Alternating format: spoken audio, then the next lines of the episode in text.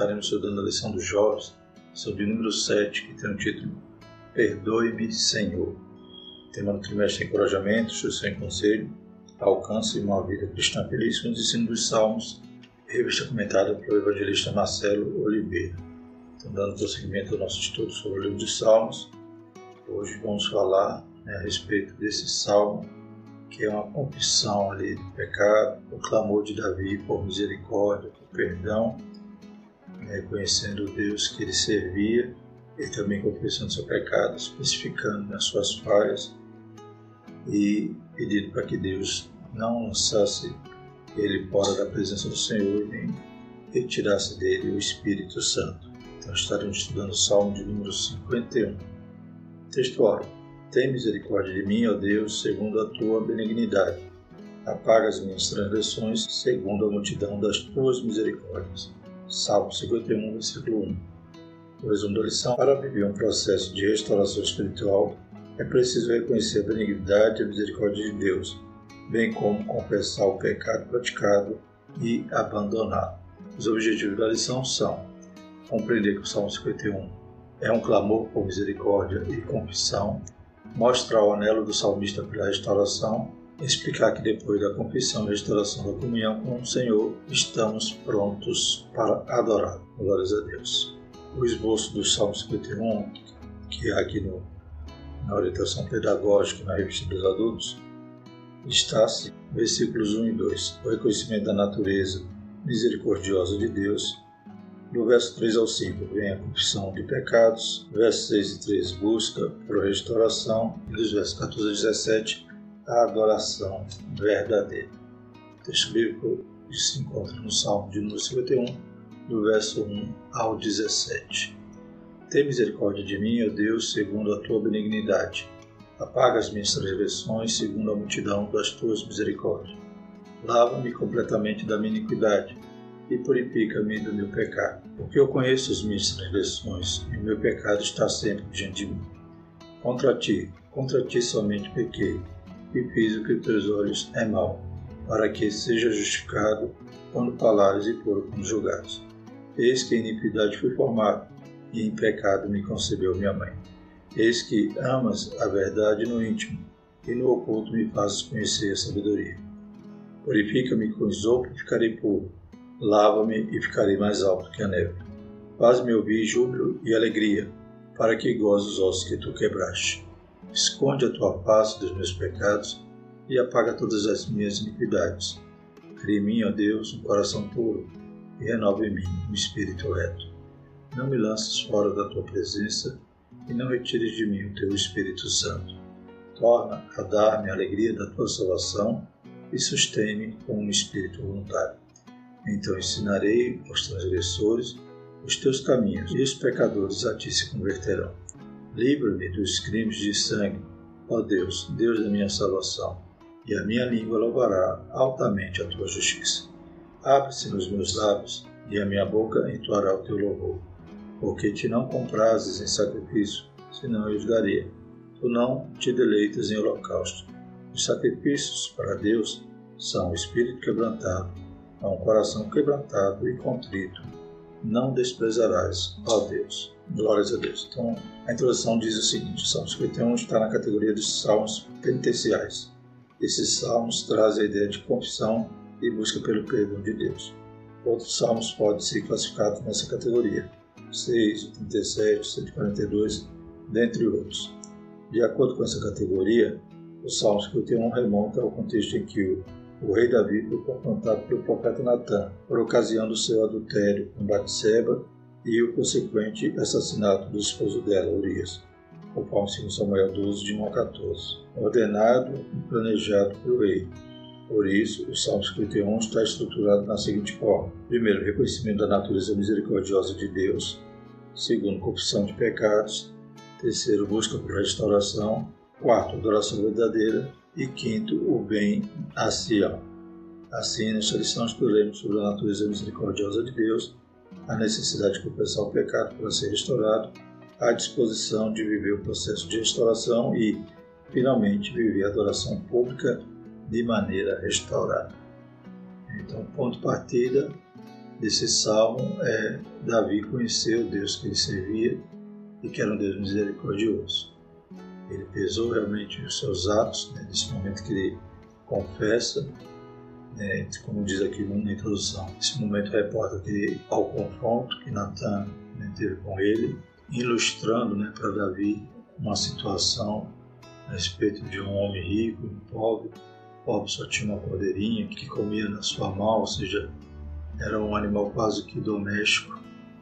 E o rico, quando recebe convidados, em vez de oferecer algum animal do seu numeroso rebanho, vai, pega o animal do pobre, mata e oferece ele para o seu visitante. Davi, quando ouve aquela história, então ele né, se revolta, ele se indigna e diz que aquela pessoa merecia morrer.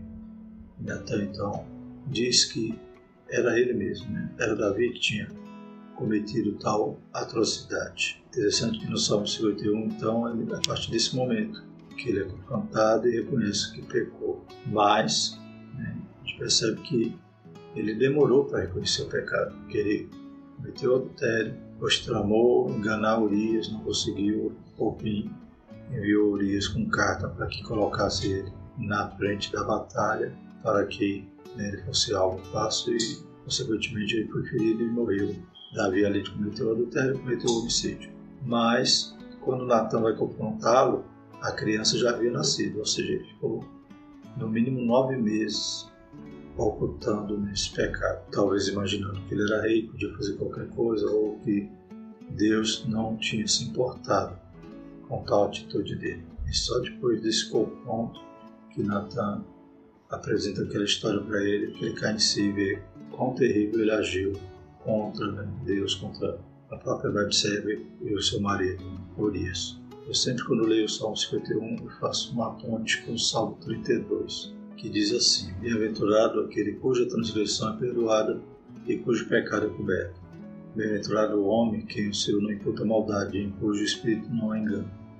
Enquanto eu me calei, envelheceram os meus ossos pelo meu bramido em todo dia, porque de dia e de noite a tua mão pesava sobre mim. O meu humor se tornou em sequidão e estio Confessei-te o meu pecado e a minha iniquidade não encobri.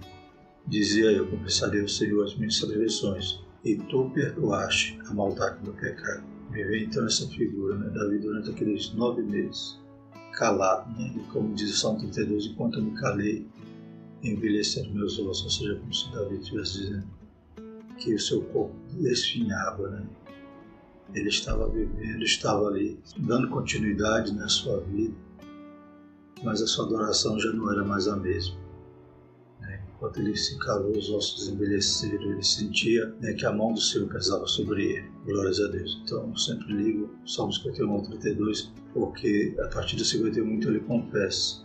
E no 32 também define que quando ele confessou, Deus foi misericordioso e perdoou o seu pecado. Mas naquele período que ele suportou, que ele não confessou, que ele preferiu viver de qualquer jeito, imaginando que Deus não estava contemplando a sua ação. Né? Ele também sofria, pois ele era um adorador né, nato.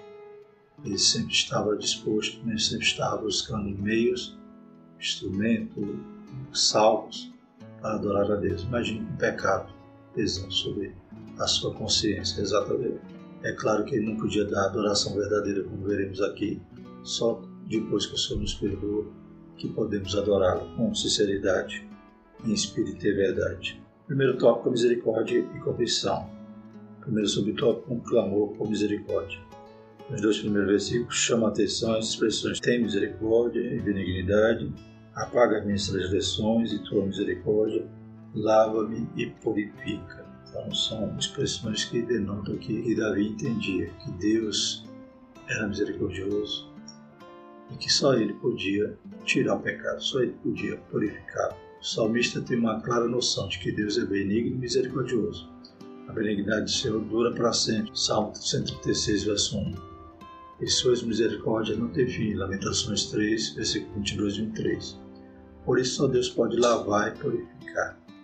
Então ele entendia que Deus era a fonte da misericórdia e ao mesmo tempo ele entendia que ele mesmo poderia se purificar sozinho. Tinha como ele mesmo se autodisciplinar, precisava que Deus perdoasse, que Deus purificasse, que Deus lavasse. Então só Deus pode lavar e purificar a alma do salmista. Assim o rei Davi tem plena certeza de que se dirigir diretamente a Deus é a melhor decisão. Ele é benigno e misericordioso, só ele pode lavar e purificar sua alma. Glórias a Deus. Então não adianta fugir da presença de Deus, não adianta achar que o tempo vai apagar o pecado. Não. Entenda que o Deus que nós cremos, que nós servimos, é um Deus misericordioso. Um Deus que nos amou quando éramos maus. Ele é fiel e justo para nos perdoar. Então nós precisamos reconhecer a graça, a misericórdia do Senhor, a fonte de, de perdão que é nosso Deus, e nos humilhar e pedir para que Ele apague, Ele lave, Ele tire todo o pecado. Segundo subtópico, confessando o pecado. O salmista se dirige a Deus de maneira humilde, confessando e especificando o seu pecado. Né? Chama atenção aqui essa palavra que o comentarista sempre cita durante a lição, que ele não somente confessava, mas ele especificava o pecado. Né? Crime de sangue, né? pecou contra Deus. Então ele não simplesmente dizia, o salmista simplesmente dizia, perdoe qualquer pecado. Ele sabia o que estava fazendo com que seus ossos envelhecesse, né? ele sabia o que estava causando realmente um peso na sua consciência. Então ele vai especificar durante a confissão o seu pecado. Este estava tão patente diante dele que a expressão em pecado me concebeu a minha mãe revela que o salmista reconhece a inclinação humana para o pecado desde o início da existência humana. Claro que aqui Davi não está dizendo que a culpa de minha mãe que transmitiu o pecado, ele está dizendo eu reconheço que eu sou um pecador, né, que eu herdei a natureza desde Adão e Eva, e a minha natureza sempre tende para mim pecar. Se eu não estiver na presença de Deus, se eu não estiver com o Espírito Santo, eu sou fadado a falhar. Por isso que Ele mora em nós, por isso que Ele, aleluia, nos usa como habitação, com o seu tempo, glórias a Deus, para nos ajudar. Ele é o Consolador, Ele é o Paracleto de Deus que nos ajuda, aleluia, 24 horas por dia. Então, Davi está dizendo: Eu sou dependente de ti. Eu, como Paulo dizia, né, miserável que sou, que me livrará do corpo dessa morte? O que eu quero fazer, acabo fazendo. O que eu não quero, que não devia, acabo fazendo. Então, somos está reconhecendo sua natureza para que possa se chegar a Deus com sinceridade. Dois pontos bem claros no versículo 3, assim. Primeiro, pecado específico praticado, já falamos, específico, né? e a consciência da inclinação humana ao pecado desde o início da existência. Então, reconheceu que era um pecador, se auto-justificou nem quis dizer, não, eu foi sem querer querer, né? Ele reconhecia que a culpa era dele, por sua natureza e o seu desvio tão grave da vontade de Deus. Deus que tinha dado tudo, como o próprio Natan né, diz a ele, no verso, no, em 2 Samuel capítulo 12, versículo 9. Porque, pois, desprezaste a palavra do Senhor, fazendo mal diante de seus olhos? A Urias, o Eteu, feriste a espada, e a sua mulher tomaste por tua mulher, e a ele mataste com a espada do filho do Amon. E ainda diz no verso 7 e 8, Então disse Natan Davi, Tu és este homem, assim diz o Senhor de Israel, eu te ungi rei sobre Israel, e eu te livrei das mãos de Saul, te dei a casa do teu Senhor, e as mulheres de teu Senhor em teu seio, e também te dei a casa de Israel e de Judá. Se isto é pouco, mais te acrescentaria tais e tais coisas. Então, Deus tinha dado tanta coisa a ele, comete nessa falha tão grave e ainda se cala, né? ou seja, não confessa esse pecado por no mínimo nove meses. E como veremos também, né, após a sua confissão, Deus perdoa porém ele vai pagar a consequência do seu pecado, do seu homicídio, do seu adultério, e inclusive a criança iria morrer. Em 2 Samuel 12, versículo 13, ainda diz: Então disse Davi a Natã: Pequei contra o Senhor. E disse Natã a Davi: Também o Senhor transpassou o teu pecado, não morrerás. Todavia, porquanto com este feito deste lugar sobremaneira a que os inimigos do Senhor blasfemem, também o filho que te nasceu certamente morrerá. Está vendo que o nome da confissão foi após o nascimento da criança. É, aí Natan vai para casa e a criança é ferida. E Davi então vai jejuar por ela, fica ali aquele período tentando interceder para que a criança morresse. Né? O seu pecado foi grave e a consequência dele foi pior. Né? Deus tenha misericórdia de nós e, embora Deus seja misericordioso para perdoar, né, tudo que a gente plantar, a gente vai acabar colhendo. Terceiro subtópico: Deus é quem remove o pecado. Contra a prática do pecado só há um antídoto: voltar-se ao Deus misericordioso por intermédio de Jesus Cristo e confessar o pecado. Todo pecado é contra Deus somente, né? Como Davi disse: Contra ti, contra ti somente pequei e fiz o que a teus olhos é mal, para que seja justificado quando falares e puro quando julgares no verso 4 do Salmo 51. Embora Davi tivesse adulterado com Batseba e ordenado a execução de Urias, foi contra ti, contra ti somente pequei. Davi havia violado vários mandamentos do decálogo, conforme Êxodo 20, versículos 13 a 17. Por isso o pecado era exclusivamente contra Deus. Logo, quem peca contra Deus só pode ser lavado, bem como ter purificado o coração por ele mesmo, por intermédio do Senhor Jesus. Então, só o sacrifício de Jesus na cruz pode né, nos justificar, aleluia. Como confessamos, como reconhecemos nosso erro, somos perdoados porque Jesus pagou o preço por nós, porque Ele morreu no nosso lugar. O castigo que era para nós, Ele tomou sobre si. Assim, o caminho para a restauração do jovem cristão, de maneira humilde, é se dirigir a Deus misericordioso, confessando especificamente o pecado praticado, tendo a consciência de que Somente Deus pode remover a mancha deletéria do pecado por meio de Senhor Jesus. Então, o sangue de Jesus nos purifica de todo o pecado, mas eu tenho que confessar, tenho que reconhecer meu erro né, e entender que o meu Deus é misericordioso. Né, filhinhos, né, não pequeis. Né? Hoje a gente tem um advogado, mas um dia ele virá como juiz Segundo tópico, buscando restauração. Primeiro subtópico, purificando a vida interior. A prática do pecado nasce de dentro do ser humano. Tiago 1, 14 e 15. Isso devido à corrupção total da natureza humana, como consequência do advento do pecado. Né? Então, essa prática que Davi cita, né? Eis que a iniquidade foi formada e pecado concebeu minha mãe. Então, a natureza humana, ela está em total corrupção. Né? Se não é a oportunidade que Jesus nos dá de nascer de novo, né, a velha criatura que vive no pecado, que tem prazer no pecado, né, só tem uma consequência para ela, o salário do pecado, que é a morte. Mas Jesus nos dá a oportunidade de nascer de novo, de ser nova criatura. Quando a velha se passa, tudo se fez novo. Que Deus nos livre de voltar a cair, mas se cairmos, tem um advogado que ainda o seu sangue apaga a ira de Deus, nos purificando do pecado, quando sinceramente nos arrependemos. Nesse sentido, contemplamos o pedido do salmista: purifica, lava, paga, crime um coração puro.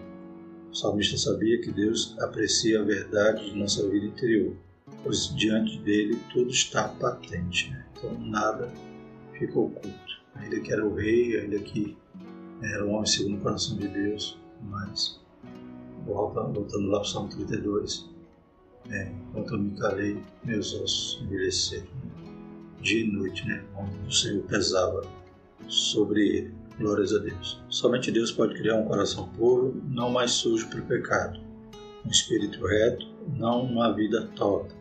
A nossa vida interior precisa ser purificada para que a presença do Espírito Santo seja uma realidade e assim tenhamos de volta a alegria da salvação e um espírito voluntário nas coisas de Deus. Né? O Espírito Santo morando em nós, aqui habitando, glórias a Deus, não entristecendo, não xinguindo, não pecando. Glórias a Deus, nós podemos então ter uma vida, coração puro, com espírito reto, alegria da salvação e com espírito voluntário, né? então desejoso de fazer a vontade de Deus. Segundo subtópico, restituindo a alegria e o júbilo. Com a vida interior purificada, o salmista espera ouvir júbilos e alegrias, no lugar de tristeza e angústia pelo pecado praticado. É terrível, né? que o pecado possa parecer doce, mas ele é amável como fel, ele vai gerar uma grande tristeza, remorso, né? e o pior, né? se sentiremos separados de Deus. Ainda que estejamos no templo adorando, a gente sabe que Deus não está recebendo nossa adoração enquanto não confessarmos o nosso pecado. Sim, o salmista sabia que pecado apaga a alegria de viver. O processo de restauração do pecador perpassa pela confissão, humilhação diante de Deus e, finalmente, o fato de tornar a sentir a presença do Espírito Santo. Nesse salmo, uma das verdades mais contundentes é de que o pecado tira a presença de Deus do salmista. Sem esta presença não há alegria nem júbilo, mas sobra tristeza, angústia, frustração e consciência pesada. Né? Mas Deus é misericordioso, ele estava avisando, a ponto do salmista poder dizer: né? Não me lance fora da tua presença. Então, Deus ainda estava dando oportunidade para ele se arrepender. Não retire de mim o Espírito Santo. O Espírito Santo ele estava o contristando ali a ponto para que ele também pudesse se arrepender e não perdesse de uma vez por todas a presença do Espírito Santo. A Bíblia diz que quando aceitamos a Cristo, ele morar em nós. Mas se ele sair, vai deixar uma casa limpa para o inimigo vir bagunçar. Deus tenha misericórdia. Terceiro subtópico, a restauração começa pela renovação interior.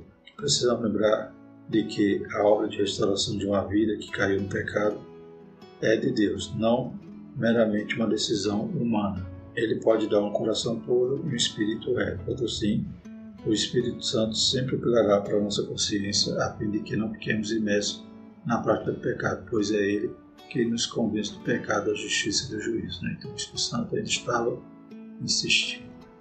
Glórias a Deus.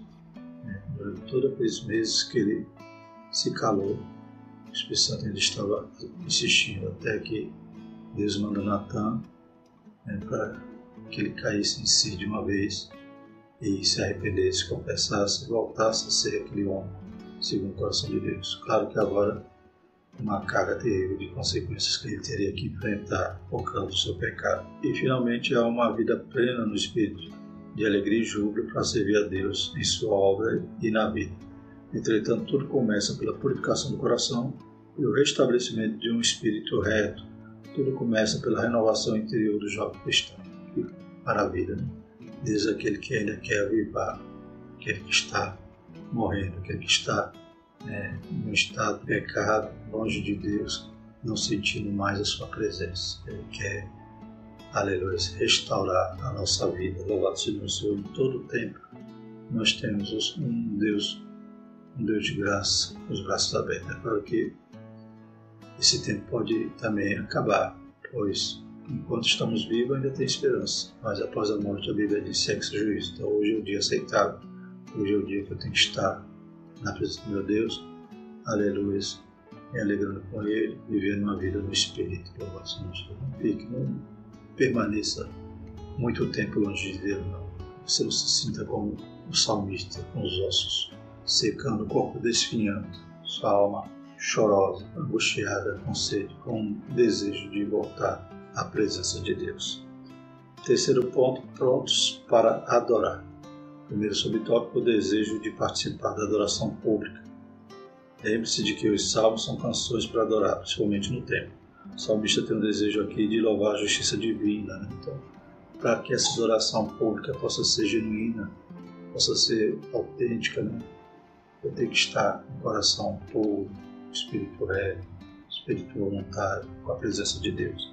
Então, ele tinha esse desejo de louvar a justiça, né? Cantar o quanto esse Deus é bom. Né? Como a gente viu na introdução, há inúmeros salmos que são nessa categoria penitenciais, ou seja, aqueles que os penitentes estão ali clamando perdão e agradecendo a misericórdia do Senhor. O salmista queria contar e cantar as maravilhas de Deus, aleluia, de forma pública, no seja o Senhor. Por isso, pedido de livrá-lo dos crimes de sangue, certamente uma alusão ao assassinato de Urias, Assim, uma vez perdoado, só estaria pronto a adorar publicamente no templo do Senhor, de acordo com a justiça divina. A adoração pública congregacional tem a ver com o real estado interior da vida do salmista. Né? Então, não é cantar, é adorar em espírito e em verdade. Segundo subtópico, quebrantamento e contrição. Os versículos 16 e 17 aprofundam mais ainda a questão do estado interior para a adoração pública. Note as expressões espírito quebrantado, coração quebrantado e contrito. Né? Então não era o sacrifício, o holocausto, ou seja, não era aquilo que era visível, aparente, que podia agradar a Deus, né? que Deus ia aceitar, né? como diz aqui. porque te não compras esse sacrifício, senão eu os daria. E tu não te deleitas em holocausto. Então ele entendia claramente que com Deus não se barganha. Não adianta dar nada a Deus, não adianta dar uma oferta para aplacar meu pecado. Então, naquele, naquela época, o contexto era esse sacrifício. E ele entendia, não adianta dar isso que você não vai aceitar. Não é isso que vai comprazer. O que Deus quer aceitar de nós, o que Deus se alegra. É um coração quebrantado e contrito. Né? Isso o Senhor aceita. Ele não despreza, louvado seja o Senhor. Essas expressões não substituíram o sistema de sacrifício levítico, pois ele é retomado no versículo 19. Então essa adoração era para ser feita contexto da época, através desse sacrifício. O salmo está dizendo que isso não troca, né? isso aí não substitui esse coração puro quebrantado. Então, ainda que ele fosse oferecer sacrifício, ele tinha que primeiro estar purificado. Aí depois oferecer a sua oferta. A ideia de que não podemos nos apresentar para a adoração pública de maneira mecânica e superficial. Nesse sentido, o salmista entende que todo o seu ser deve estar presente no ato da adoração, isto é, espírito, alma e corpo. Espírito e coração quebrantados e contritos são a prova de que a vida inteira do adorador está ali diante de Deus. Então, não adianta você dizer, eu canto muito bonito que Deus vai receber meu louvor, ou que minha voz é angelical. Não. Se não tiver coração quebrantado e contrito, o louvor não chegará ao trono da graça. Fazendo bem para os outros, terceiro subtópico. A nossa experiência de restauração nos permite ensinar os transgressores seus caminhos é isso que Deus quer fazer conosco, que os nossos gestos exteriores reflitam a nossa vida interior, pois se o nosso coração for puro e o nosso espírito for reto, consequentemente nossas ações serão puras e retas. Conforme Marcos 7, 18 a 22. Com o advento do sacrifício de Jesus Cristo, nós, almas restauradas, corpos posicionados, somos o sacrifício vivo, santo e agradável a Deus. Né? Mesmo assim, para que Deus aceite esse sacrifício, somos nós, né? Nosso culto racional, nosso corpo como sacrifício vivo. O coração tem que estar quebrantado e contrito. Aleluia. Louvado seja o Senhor. O Senhor Jesus está pronto a nos ajudar, a nos salvar, nos purificar, nos perdoar. O Espírito Santo está pronto a nos convencer do pecado, da justiça e do juízo. E nós temos que estar dispostos a confessar os nossos erros e pedir a misericórdia do Senhor, pedir o perdão dele, que ele é fiel e justo para nos perdoar. Graças a Deus, concluindo, todos nós estamos vulneráveis ao pecado, por isso, a palavra de Deus nos ensina a vigiar e a cuidar de nossa vida espiritual. Entretanto, quando acontece um acidente de percurso na vida do jovem cristão, é importante que ele não deixe de perceber que Deus é misericórdia, que é necessário confessar especificamente o pecado praticado, primeiramente a Deus e em seguida ao pastor da igreja finalmente viver o processo de restauração espiritual. O Espírito Santo nunca deixará de apelar às consciências do que temem a Deus.